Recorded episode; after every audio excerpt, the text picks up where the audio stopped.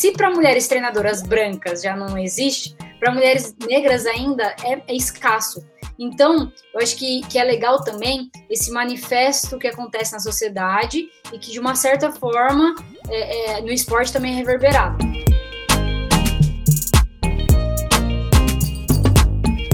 Oi, gente, sejam todos bem-vindos e bem-vindas ao GPSP Conversa. Eu sou a Sara Silvério.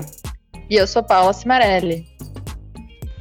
Para os ansiosos e ansiosas de plantão, aqui está a segunda parte do nosso podcast com as Júlias e o tema Mulheres e Esporte do GPSP Conversa. E está tão bom quanto o primeiro. Então aproveitem e bom podcast!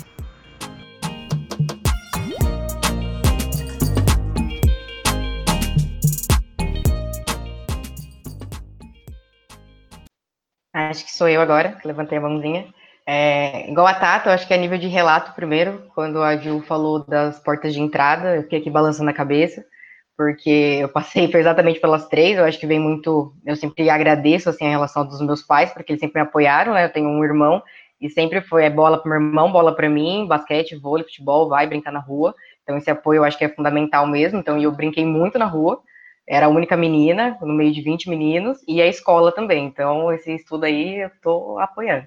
E, e outra coisa que vocês falaram, realmente essa palavra performance é muito interessante, eu nunca, eu não tinha lido sobre, e define muito bem, né? Porque é, eu também atuei como técnica de, de equipes universitárias, e quando você começa, assim, você fica meio permeando nessas duas performances. Você fala, não, aqui eu vou desse jeito ah, não deu certo? Tá, então agora ser esse. Eu falei, haja terapia para eu conseguir me achar para saber o que eu sou, porque eu falei, uma hora tem que ser isso. Outra, outra coisa, eu falei, nem sei o que eu sou mais. Você vai testando, testando e qual vai dando resultado, que tipo de resposta que você vai tendo.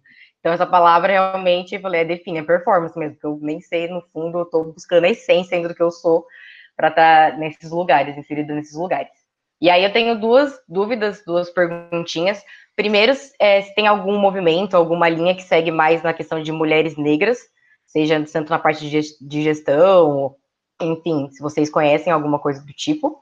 E também que a Ju colocou no começo sobre essa questão desses últimos quatro anos de terem sido imposto, né, a questão do time das equipes femininas, qual é que você deixou aí no ar sobre os resultados, são positivos, negativos, o que que você tem observado, então, que eu fiquei curiosa os resultados foram bons ou não.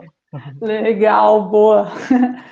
Ó, oh, primeiro da questão da performance, eu também, quando eu vi esse termo, termo pela primeira vez, assim, sabe quando faz? Puta, é isso. Nossa, fez muito sentido. Se vocês forem ver, isso está no livro da Judith Butler, Questões de Gênero, que é um clássico. É um livro extremamente difícil de entender. Eu, se eu entendi 5%, foi muito, mas assim, vale a tentativa. vale a tentativa. E eu acho que é legal a gente pensar também na performance, não só assim nos extremos do feminino e masculino, mas assim, eu garanto que eu performo diferente quando eu tô jogando bola com as minhas amigas, de quando eu tô num jantar com os meus pais, de quando eu vou numa festa social, e eu tenho muita consciência disso, que eu estou performando, eu estou atuando socialmente de formas diferentes. E aí a gente consegue também se entender quais são os tipos de performance que mais se aproximam do meu eu, né? E quais são aquelas mais forçadas, aquelas mais esperadas socialmente. Então é bem legal, deixa essa dica aí para vocês. Uh, da questão da, da Comebol que você perguntou, uh, o que a gente vê é que de fato as políticas estão sendo efetivas. Então, essa cobrança e essa imposição da Comebol, ela está gerando mudanças. Uma vez que você tem um Corinthians se aproximando do futebol e hoje em dia investindo 2 milhões.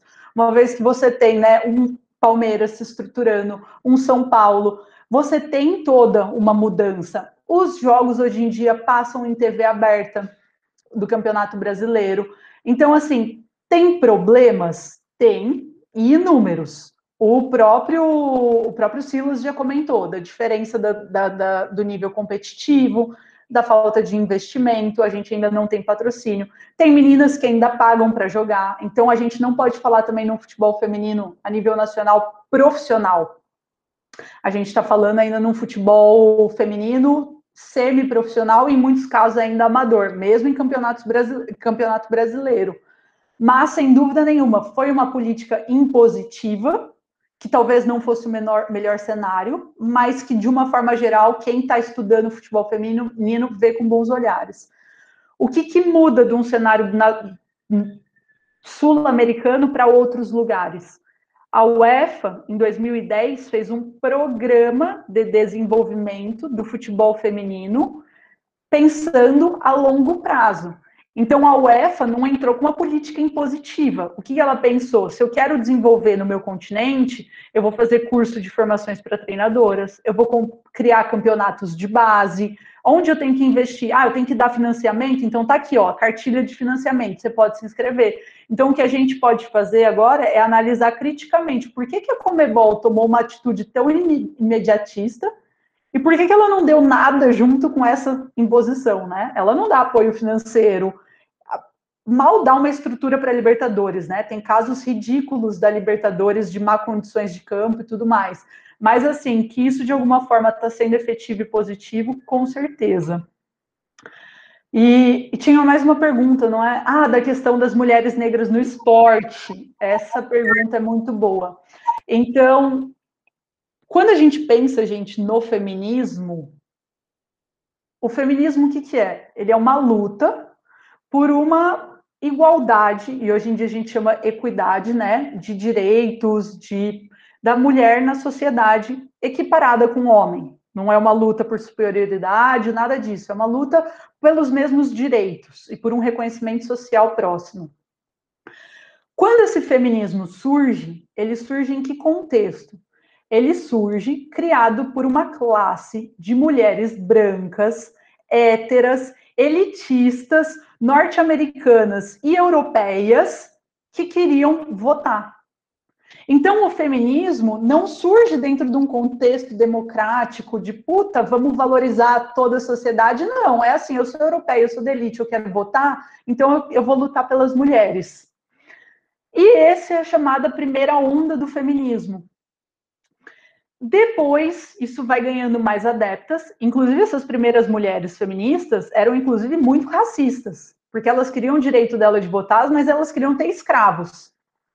E aí isso vai se disseminando, ganhando adeptas, e as mulheres começam a perceber: pô, mas uma mulher branca, hétero, de uma classe média alta, que já tem um direito à educação e uma formação boa, ela tem uma facilidade muito grande de subir na vida, que eu sou uma mulher negra, de uma classe média baixa, uh, que sou trans, é, que sou lésbica, vou ter.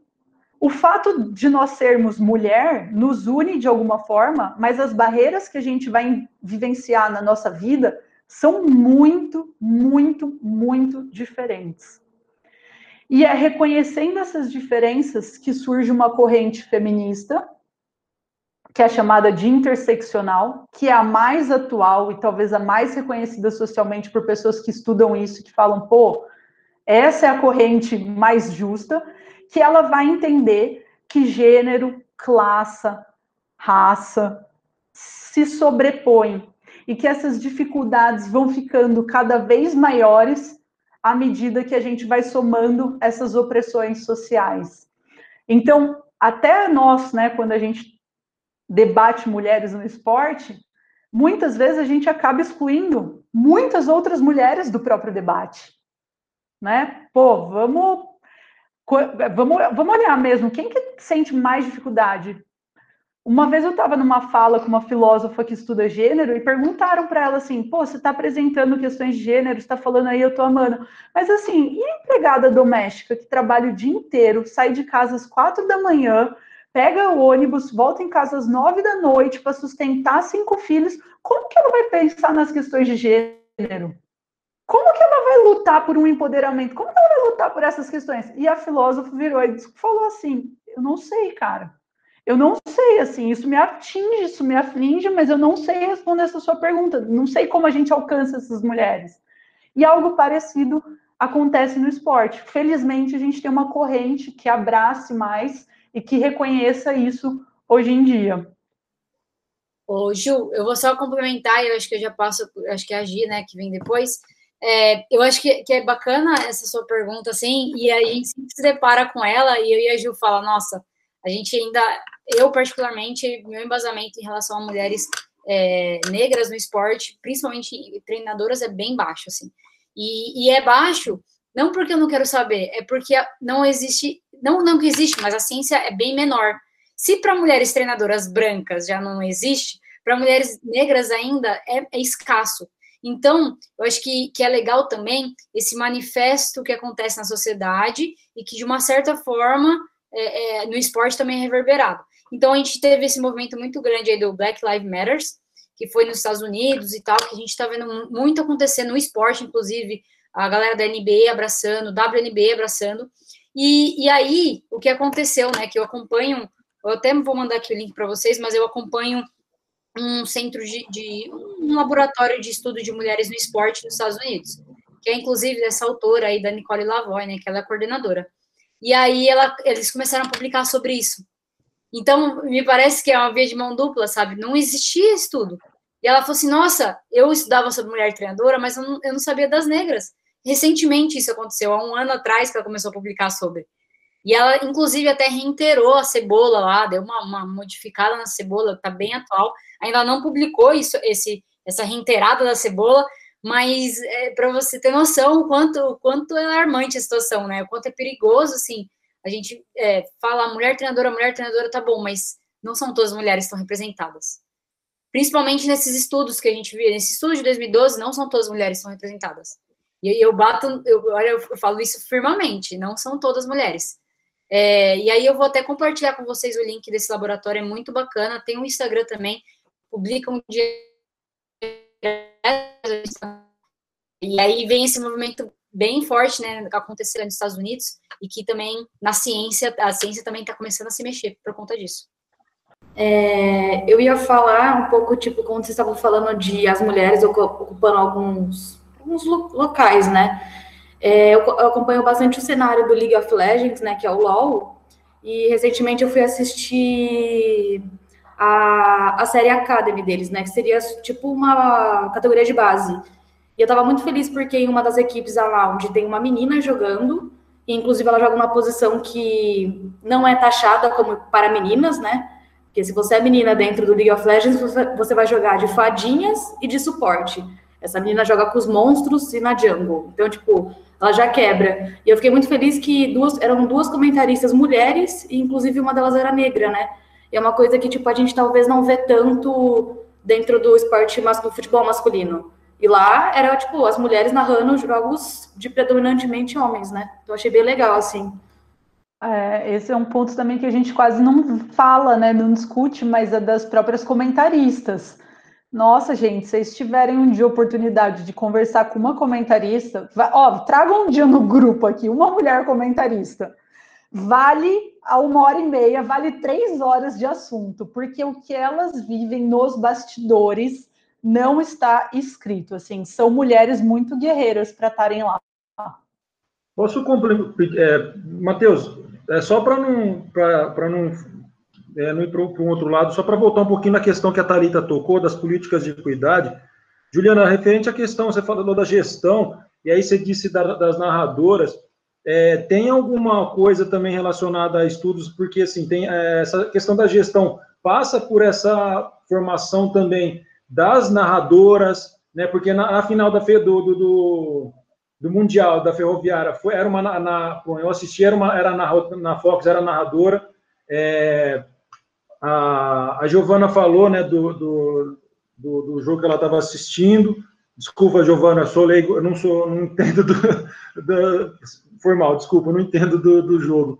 É, mas assim, tem uma questão na gestão, porque dessa gestão de passar não só pela questão dos cargos de treinador, é, de gerente do, do, do esporte, mas para esses, essas, vamos chamar de, de abas aí, né, dessas partes que também fazem parte desse circuito, né, que a gente tem mulheres comentaristas, a gente, assim, na TV aberta, você tem a Renata Fã, você tem na, na, na, nesses canais fechados, tem algumas mulheres até que comandam, tem a Maju, que depois de toda essa coisa, enfim, é uma, é, é uma forma de, de, de, do mercado também, de trabalhar com o mercado, né, tem essa coisa louca aí, é, é uma reflexo da sociedade, aí acontece, reflete no futebol, mas tem alguma coisa da gestão, esse estudo da gestão, que vai trabalhar com essas, uh, com essas mulheres, no questão da, da, da, arbitragem, que a gente teve até também na, na, na Jogos da, Liber, da, da Champions, é, mulher arbitrando como árbitro principal, bandeirando, a questão também da, é, das narradoras mesmo, assim, das mulheres, isso também passa por, essa, por esse ponto da gestão também? Ó, oh, Silas, assim, até onde eu saiba, as políticas que tem para inclusão de mulheres e para qualificação são majoritariamente voltadas para as treinadoras e para árbitras. Essa questão das comentaristas, primeiro que ela está dentro de uma área do jornalismo, então eu tenho menos leitura, né? Mas, assim, do que eu vejo da literatura e dos estudos na ciência do esporte, não se tem políticas voltadas para uma maior inserção de jornalistas. E muito pelo contrário, ainda existe uma certa preferência por mulheres que seguem um padrão aí de feminilidade tradicional, que possam vender a sua imagem e que ainda são abusadas nos bastidores por conta dessas questões estéticas. Então, assim, é um campo muito, muito delicado, que merece muita atenção e que, do meu ponto de vista, pela minha leitura, acho que carece estudos. E, e, Ju, eu acho que é legal também é, complementar e, e, a gente observar mais isso, né, em relação à, à beleza esperada dessas narradoras, comentaristas. É, se você for comparar assim com um homem, por exemplo, não, não, não... Ju, deu uma travada no final. Então, eu estava falando em relação ao pré-requisito, né, da beleza, o, o quanto a, a mulher ela é, para ocupar essas posições de narradora, de jornalista, comentarista, ela tem esse pré-requisito de, de, ter uma beleza esperada ali pela sociedade, tanto é, fisicamente quanto o rosto, tudo, né? E aí você não encontra esse pré-requisito também ali para os homens, por exemplo. Então, acho que é legal refletir em relação a isso também. E acho que isso, essa pergunta do Silas, inclusive, volta para da Wissara, né? E mulheres narradoras negras que fogem do padrão de beleza aí tradicional. Vocês conseguem citar algum exemplo? Olha o que a Thaís falou aí no chat. Exatamente, exatamente isso. Todas o mesmo padrão, né? É. Então, primeiro agradecer às professoras é, de estar vindo no grupo. É, eu ouvindo algumas coisas, na verdade era um comentário, né? Eu anotei algumas coisas que eu achei interessante. É, é mais um comentário, não é necessariamente uma pergunta que pode gerar é, reflexões. É, a primeira questão é que foi comentado também pelo próprio Bernardo, é, no, no, no, caso que ele, que ele relatou, que é a questão da. É, aí uma reflexão minha que a gente teve uma reunião aqui anteriormente é, do professor Luiz Felipe, trazendo as questões de epistemologia da prática. E, e aí, uma reflexão que eu fiz foi que, e até ele na, no, no trabalho dele constatou que alguns fatores influenciam na base epistemológica que se aproxima da prática do professor ou da professora, é, no caso na aula ou no caso no treino. E um dos fatores, analisando a discussão de hoje, é tudo isso que a gente está conversando, que pode influenciar também, na minha análise, é, a epistemologia que se aproxima da prática, no caso da treinadora, como é, já foi comentado, de mudar o, o, um pouco o modo de liderança e mudar também o modo como conduz a aula de acordo com esses fatores que ocorrem no, no contexto. É, então, é uma coisa que eu refleti, eu até anotei que esses fatores também é, e eu, eu analiso que são culturais também, né? E a gente, aos poucos, desconstruindo esses aspectos, né? É, eles também influenciam a epistemologia da prática. Então, essa é uma observação que eu refleti aqui.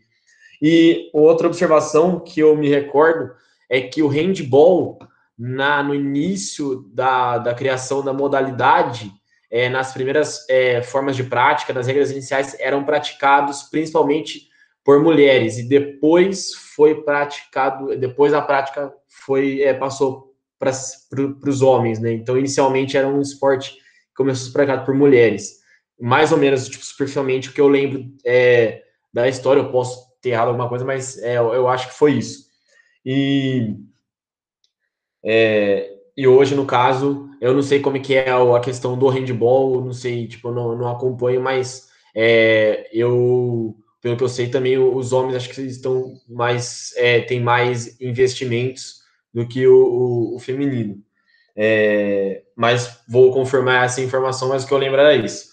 E a questão das medidas das federações referentes ao futebol, né, que é o que eu acompanho bem mais, né, é a modalidade que eu acompanho mais, que é o futebol, eu analiso que é, achei interessante a parte que, que a professora falou da questão de que elas são medidas impostas, né, pelas federações, né, é, de modo a curto prazo.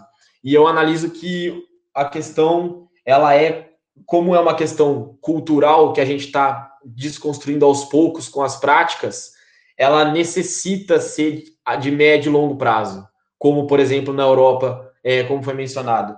E, e eu vejo que essas medidas impostas, elas acabaram meio que forçando uma medida das pessoas que não têm a consciência do porquê fazer aquilo, do porquê ter uma promoção é, maior das práticas e das, e das modalidades é, no esporte é, feminino. Então, por exemplo, a gente vê esses placares elásticos, é uma prova disso, porque as, as equipes e, e os, é, as, no caso, os clubes, principalmente gestores, não têm a consciência é, da importância, no caso, é, de se investir e do que é, essa promoção a longo prazo pode levar. Acho que a cultura imediatista, que, por exemplo, é muito presente no futebol masculino, que te tipo, muito, ela passa em todos os aspectos da gestão. E nesse aspecto eu vejo que é um. Então eles analisam muito a curto prazo e essa questão não se deve analisar a curto prazo, é a longo prazo, como é, essas questões. E no caso, por exemplo, esses placares elásticos acontecem, vem justamente para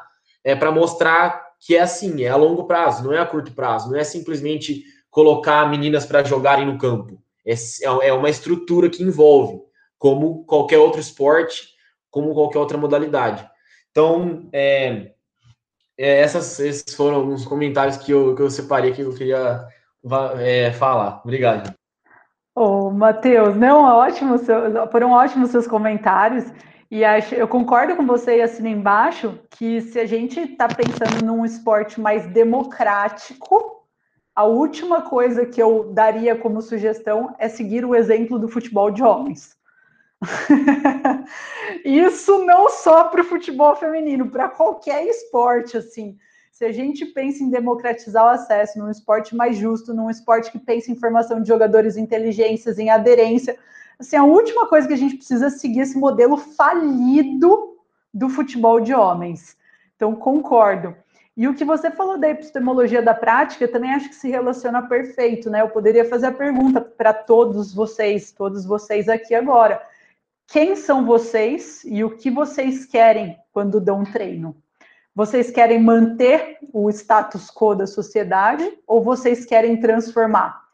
E isso vai estar totalmente alinhado à epistemologia de vocês com o método de ensinar. Se você quer um cara ou uma mulher que quer manter o status e quer manter as desigualdades de gênero, vá para um ensino tradicional, divida homens e mulheres, Mantenha tudo isso que a gente foi ensinado. Se você é uma pessoa que quer transformar, pô, pense num sistema misto de ensino. Pense num sistema que não seja balizado por os indicadores de desempenho. Por que, que a gente não avalia de uma forma mais global e mais complexa esse processo de ensino e não só por vitória e derrota? Então, a sua epistemologia está totalmente vinculada com a sua prática e com a sua transformação das questões de gênero na sociedade e no esporte. Bom, primeiro, né, um prazer aí, Ju, te rever. E aí, tá? Cara, sensacional. É muito especial ter um pedacinho aqui no coração.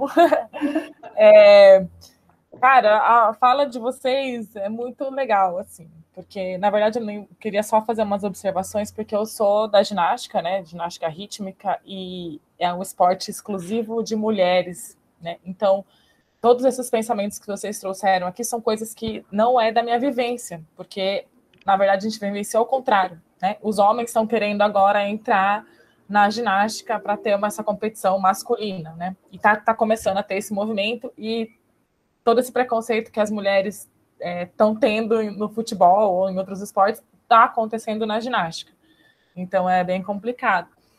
Com aquela relação a da cebola, né, que a Julia colocou, eu achei bem legal, principalmente porque eu sou mãe, né, de dois filhos e, e cara, é isso. A, a, é, você é totalmente barrada, né? Porque você é mãe, você não vai ter tempo, você não vai conseguir. E, e vou te contar uma coisa: quem é mãe faz a tripa coração para poder fazer mais ainda, porque você tem que se reafirmar mais ainda, né? Porque você é mãe. Então, é, é muito legal ver que isso é bem considerado, mas é, em poucos lugares é, a gente é levado em consideração, né? Quando você é mãe, falar. Não vai servir mais, não vai trabalhar direito, não vai conseguir, sabe? Cara, é muito chato, porque eu sou profissional, entendeu? E você quer trabalhar, você quer fazer e tudo mais. A questão do comportamento, acho que o nosso, como treinador, é, da liderança e de ser forte, eu acho que isso é um pouquinho também do início de carreira. É, acho que quando a gente inicia a nossa carreira como treinador, a gente quer se afirmar um pouco e a gente tende a ser mais duro mesmo para poder se afirmar ali, independente de se você é homem ou mulher. Acho que isso é um pouquinho de. Não sei se alguém aí também tem essa. A minha experiência aí com os meus colegas, por exemplo, é, algumas acontecem esse amadurecimento e acabam tendo é, o comportamento que a Júlia mesmo falou. Ah, eu sei dosar agora, né? Eu posso ser mais firme, eu posso é, ser mais tranquila, agora eu posso abraçar e mas no começo é só porrada mesmo, porque você quer, acho que você quer dar uma afirmada, né, no que você é, no que você é. E mais uma coisinha só, é, eu fiz parte de uma associação, né? É, a gente captava recurso do FIEC, não sei se todo mundo conhece aqui, era o Fundo de Investimento ao Esporte de Campinas, e a gente, é, a associação durou 12 anos, desde quando o FIEC é, foi feito e tal, e tinha de futsal, basquete, tinha todos os judô, né? E a gente sofria um grande preconceito, porque quando a associação de ginástica, que tinha os melhores resultados, né? Porque já era um clube mais fortalecido e tal, chegava lá para receber ou captar recurso, ainda você falou 50 mil no ano, imagina, a gente tinha projeto de 100 mil na ginástica, imagina 50 mil no futebol, é muito pouco. É, e, e assim, chegava lá no conselho para aprovar, era a galera do futebol, que estava. E aí, meu projeto, por exemplo, tinha compra de colã, pedraria, não sei o quê. Cara, que é essencial para o esporte, né? Eles vetavam, aí chegava meu, meu, meu, meu projeto lá, assim, não, não vai comprar pedra, não vai comprar isso. Aí eu tinha que ir lá na prefeitura, conversar com eles e falar, olha, não é futebol, né? Então, assim, existe também esse conflito, né, dentro da área do esporte, de você entender é, o outro esporte e tudo mais. Então, é, a, a, inserção do homem ou da mulher, né? A mulher eu acho que acaba sofrendo um pouquinho mais devido a todo o histórico de mulher, mas a gente precisava dar uma, é, não sei, refletida em todos os momentos, né? Quando a gente é minoria, né? Porque no mesmo caso a gente é minoria em alguns esportes, mas o homem é minoria no meu esporte, por exemplo, né? E tá, e esse movimento da, de ficar da igualdade é muito legal e o estudo de vocês é muito bom para ajudar em tudo, assim. Parabéns, obrigadão. Ah, valeu, tá? Não, a gente que agradece, porque eu fiquei muito feliz quando eu te vi aqui também. Mas pode, pode falar, Ju. Vou falar. É, Thaís, aí, obrigada pela, pela, sua fala. E quando você foi falando, eu fui lembrando até de, de algum fato de ser mãe, né, no esporte, uma mulher com, com filhos para cuidar. E eu até lembrei de um, um dos artigos que a Nicole cita no, no, na revisão dela, é que um dos clubes, foi encontrado um clube que oferecia baby care para as mães que trabalhavam como treinadora, e era incrível, assim, porque a mãe conseguia viajar com a equipe e deixar a filha ali, o filho com alguém que cuidar. Então, isso era uma das possíveis soluções para, ah, não posso te contratar porque você é mãe. Então, o clube, ele colocava isso, eu achei muito bacana quando eu li isso aí. Eu falei, nossa, que, hum. que ideia boa, né? Porque aí a, a mãe conseguiria viajar, porque você tá numa equipe e a gente sabe que demanda viagem, demanda tempo e tudo mais. É, eu acho que também é legal uma coisa que aconteceu agora na WNCA, não sei se vocês acompanham, mas é, a mãe aí, a, a, treinadora que foi campeã e que é mãe, e que a filha dela estava, inclusive, na arquibancada. E isso foi muito bacana, assim. E ela e teve até um jogo que ela saiu no meio do intervalo para amamentar, demorou um pouquinho mais para voltar, mas aí ela voltou. E depois ela deu um depoimento falando: a gente é mãe, a gente é mulher, a gente pode estar onde a gente quiser. Foi muito bacana, assim. Se vocês puderem depois dar uma olhada, né, jogar no Google aí, vocês acham. É, Dari Soares mesmo. Eu, eu tá, chega até a ser cômico isso que você falou, né? Da pessoa falar, ah, meu, eu não vou dar trabalho para pra Thaís porque ela é mãe. Você imagina alguém falando, ai, gente, eu não vou dar trabalho pro Tomás porque ele é pai. Tipo, sabe? Mano, ele é pai igual a mãe. E aí, sabe? Ah, é umas coisas assim que não cabe, não, não, não é. faz muito sentido. Mas exemplo, essa, essa coisa do, da mãe só assumir o papel de responsabilidade, é, né? e não o pai. O pai não é pai. Né? O pai é só o que faz, né? Então, assim, o pai tem que tomar conta também, o pai tem que cuidar também, não é só a mãe que tem que tomar conta. Então tem que falar, pô, ele é pai, então também não vai produzir. Mas é, é, é complicado. É, e... Posso fazer um, um, relato também indo com a. É, Thaís, eu acho que assim, eu aposto com você e eu pago quanta coca você quiser, que na ginástica é inverso né, do que a gente está trabalhando aqui nesse futebol. Vocês vão conseguir muito mais rápido, com um modelo muito mais adequado, que os homens tenham a mesma, que seja democrático tanto para os homens quanto para as mulheres. Eu acho que vindo com as mulheres fazendo é, é, inverte o papel né, na ginástica e a questão do, do, futebol e dos outros esportes. Eu tenho certeza que as mulheres vão tratar isso muito, de uma forma muito mais adequada e vai ser muito mais rápido do que, por exemplo, infelizmente, o futebol. O relato é o seguinte, é, meninas, eu jogo chukeball, eu não sei se vocês conhecem, enfim, o pessoal já está enjoado de ouvir falar aqui, mas é, é, um esporte que a pessoa que criou pensou nessa questão democrática de si, do jogo. E uma das regras, inclusive é regra, é que é, é enfim, era até um certo ponto, ainda é, mas vamos lá, é que você joga homens e mulheres no mesmo time, né? E não tem, é, o que tem só é limite de idade. É um esporte também que não há contato físico. É, porém, no Brasil, né, desde 2013 que eu, que eu pratico, e assim, uma das coisas que me chamou muita atenção foi isso, essa questão democrática, e só que assim, a gente observava nos times, os times eram compostos por, por, por mulheres, tinham homens e mulheres, seja em todas as categorias, a gente tem desde o 9 até o M40. É, só que de uns dois, três, de uns três anos para cá, a partir do adulto, as meninas é, impuseram, assim, impuseram no sentido de ganhar espaço de empoderamento de que não que houve que se, se, é, no, no, masculino a partir do 18 se separasse, tivesse é, tantos campeonatos e as categorias, a, a, os times masculinos e os times femininos. Porque, é, e aí isso foi chocante, assim, chocante no sentido de que, pô, falei, porra, achei que, né, mas aí vai daquela questão do, do, do das pessoas, né, como vocês disseram, de é, será que as pessoas vão entender o porquê que está acontecendo isso? Né? E realmente tem uma questão muito individual do ser humano de entender isso. E aí, de entender o porquê disso. E eu vou chegar lá. O que, que acontece? As meninas é, fizeram, é, o primeiro movimento foi, não, vamos ter que, é, nos jogos vai ter que ter metade metade. Então jogam sete cada lado. Não, não daria para ter metade metade, mas pelo menos essa foi a primeira, a primeira, a primeira inserção que elas tentaram fazer. Só que aí o que, que acontece? Uma posição, é um posicionamento normal que você vê no, no, no, no é 3, 3 é, e, um, e um posicionado no meio. Então ficam três cada lado, um, é, três cada lado e um no meio. Então a mulher estava sempre aonde? A mulher estava sempre no meio.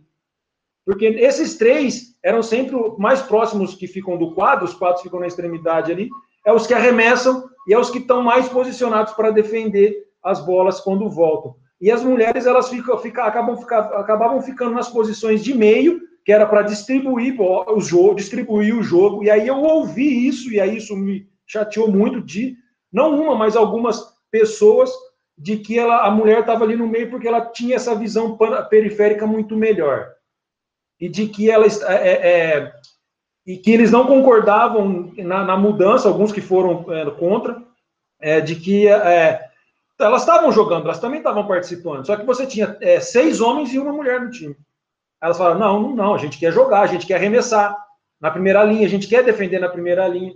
E aí foi numa conversa, tudo. A presidente nossa é uma mulher atualmente, uh, e aí foi, é, nos três anos para cá, há essa, essa, essa divisão. Então, a partir do, do M18 é, é, é dividido, é, então tem o, o, o, os times femininos, e assim, cresceu e vem crescendo uma proporção assim absurda. Né? As mulheres saíram do, dos times é, masculinos do adulto e migraram todas para o time, time feminino.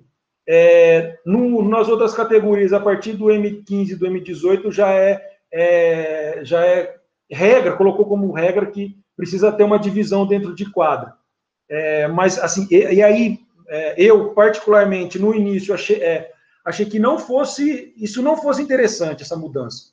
Que dividir as mulheres não fosse interessante, porque a, a, quando o, esporte foi criado, era justamente para que essa democracia e essa consciência do porquê ter isso, justamente como o Matheus falou, é, que vocês é, é, jogaram aí a, a pergunta, de, é, isso deveria estar juntos, elas deveriam ter dividido os papéis igualmente, isso não acontece.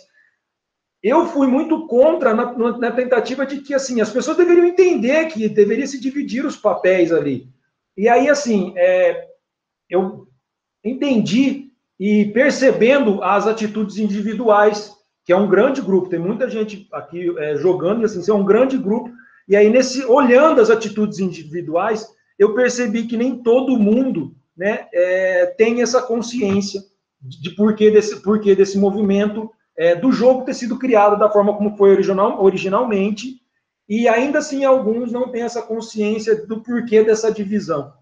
Então, assim, até, na, até na, na, no meu trabalho de TCC, é, referente à questão, às questões de é, você conhece, né, a, a, a, filosofia, a filosofia do, do, do Chuckball, do porquê foi, foi criado, é, muitos atletas relataram que, que não, não, não conheciam. Então, assim, é um relato dentro desse que aconteceu no, no, no meio que eu pratico mais aí, que, enfim. É, é, Silas, acho que você trouxe um ponto que o pessoal sempre pergunta para gente, né? Ah, mas a gente ensina esporte para mulheres e homens separados ou juntos? Essa é uma pergunta clássica. E na, você trouxe só um exemplo numa modalidade específica.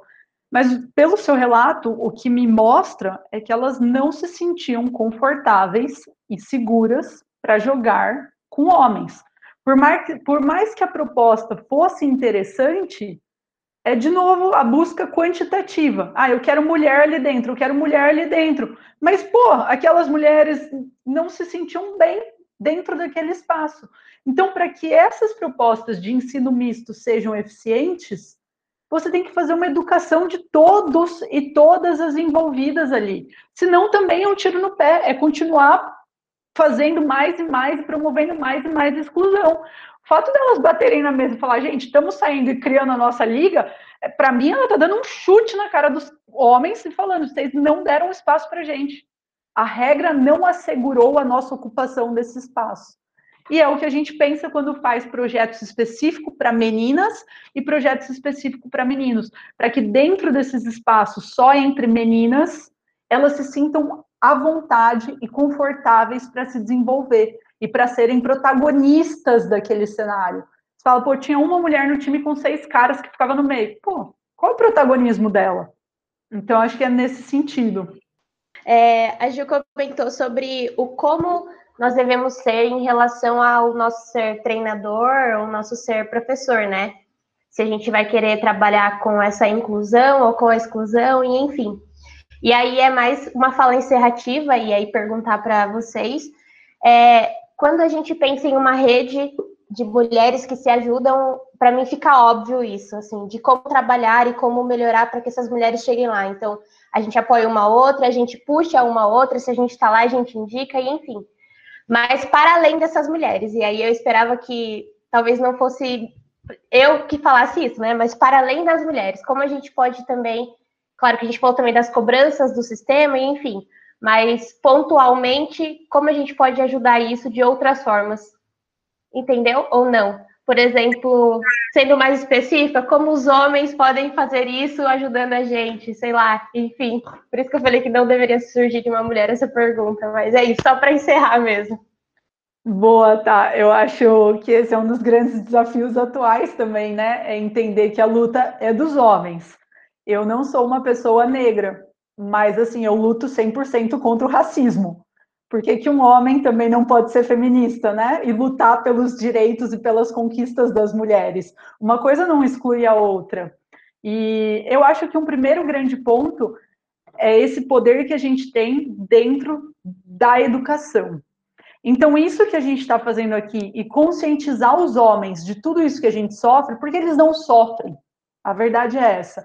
Por mais que possa atingir, igual a Tá falou, na ginástica, o machismo, o machismo atinge na ginástica os homens. Mas, assim, as mulheres são muito, muito, muito mais atingidas pelos, pelo machismo. A gente precisa conscientizar eles. E a gente pode conscientizar em grupos de estudo, como esse, a gente pode conscientizar dentro da universidade, a gente pode conscientizar dentro da escola, assim como a gente pode conscientizar nos nossos treinos. Então, trazer à tona as questões de desigualdade que aparecem e aparecem cotidianamente dentro desses espaços é interessante. Tá, uma coisa que já falaram para gente, a gente toma muito cuidado, eu, a Ju, o pessoal né, que está estudando assim, olá, bom dia a todos e a todas, os treinadores, as treinadoras, o fato da gente usar isso e forçar essa linguagem no próprio dia a dia parece que em algum momento gera o estalo neles também. E mostra como as mulheres são sempre invisibilizadas e desconsideradas em falas cotidianas. Então, esse é um ponto que a gente também pode fazer e pode alcançar eles. E assim, a gente fez essa mesma pergunta para Nicole, que é autora aí do modelo da cebola, e ela falou: minha luta atual é para fazer os homens comprarem essa briga com a gente. Então a gente pode trazer esses exemplos do dia a dia, mas parece que não é uma preocupação só nossa no Brasil. Parece que é uma preocupação de pesquisadores, pesquisadoras, treinadores e treinadoras ao redor do mundo. Mas fico muito feliz com os meninos participando aqui, o que me mostra que já é um cenário muito diferente do que a gente vê por aí. Perfeito, Ju. É, eu, essa pergunta é sempre desafiadora mesmo. E, e como a Ju falou, só para complementar, até, até listei algumas coisas aqui enquanto ela falava, é, eu acho que alguma coisa interessante é você aproximar eles desse papo, né? Chab, a gente precisa trazer eles para essa conversa, mas como que eu aproximo eles, né? E, inclusive, é, eu, eu até fiz uma live ontem sobre isso, e aí eles perguntaram que tema você quer colocar? Esporte, mulheres, mulheres, esporte. E me parece que quando você coloca alguma coisa relacionada a meninas e mulheres no tema, não sei por qual motivo você é, é, é assusta os homens, né? Vamos, vamos usar essa palavra aí. E, e, e aí, quando você vai ver, a maioria das pessoas que estão ali assistindo não são homens, são mulheres. E sendo que, que, na verdade, quem tem que ser atingido nessas, nessas lives da vida que acontece são os homens. Então, me parece que a gente tem que tomar um pouco de cuidado ao, ao falar, como a Ju falou, né? É, ao criar essas temáticas, essas rodas de conversa, né? Porque a gente tem que, de fato, aproximar eles. É, em relação ainda a esse assunto, é, quando a gente usa as palavras masculino e feminino, a gente, de uma certa forma, faz com que aquele grupo se sente pertencente. Por mais que seja implícito, né? Porque se alguém chegar ali e falar bom dia a todos, eu vou, eu vou me sentir contemplada, porém não pertencente. Então, são, são duas coisas diferentes. E isso faz uma diferença e tanto. E você acaba ali é, contaminando né, quem está ao seu lado. E aí a próxima pessoa vai tomar bastante cuidado ao falar. E isso, para mim, é uma quebra de paradigma. Então, não vai ser da noite para dia. É muito difícil. Eu, eu me pego toda hora. Bom dia a todos e a todas. É, você tem que criar o hábito, né? É uma quebra. É, você tem que sair da zona de conforto. E eu... é, pode falar, Ju. Não, Ju, só dessa coisa que a, própria Paulinha falou, né? Viu o Robertão falando bom dia a todos e a todas, quase chorei. Há cinco anos atrás, o Alcides também. Só bom dia a todos, futebol é de homens e queimem as mulheres desse laboratório. Sim. Não, eu estou sendo muito sincera com vocês. Muito. E assim, como que a gente aproxima? Bom, hoje em dia o Alcides fala em toda a palestra, bom dia a todos, bom dia a todas. Então parece que o que a gente está fazendo, de alguma forma, já está chegando nesses homens. Quando o Robertão muda essa postura e quando o Alcides muda, para mim, isso significa muita coisa. Então, esse nosso incômodo, parece que diário e meio chato, alguma hora dá um estalo neles. Sim. Boa, Ju. Bom, bom, e isso de fato acontece, né? A gente está falando do pertencimento, mas de fato acontece, e aí como a gente pode ver os exemplos. É, agora, outra coisa que eu queria falar que é bem interessante, é que também me parece que a maioria do nosso público de homens, ele vem da universidade. Natural, natural, porque são as pessoas que estão indo da universidade que querem buscar mais conhecimento. E aí eu entro no ponto que a Ju falou, como que eu faço isso é, fora da universidade, né? Essa aproximação. Então, acho que, que a escola é um caminho, assim, assertivo para isso. Por que eu falo isso? Porque são crianças, e as crianças que estão vindo agora, que vai ser o futuro, né? Então, é, até teve uma ação do, do futsal agora, é, agora, ano passado. Elas foram na escola, deram uma aula e falaram: Ó, oh, essa aqui é a atleta da seleção brasileira, essa aqui, e jogaram com os meninos. Os meninos ficaram de boca aberta. Nossa, você joga muita bola. Então, mostrar que existem mulheres ali que são é, é, jogadoras que vivem de jogar, né? De, vivem como ser atletas ali, e que os meninos também têm que entender.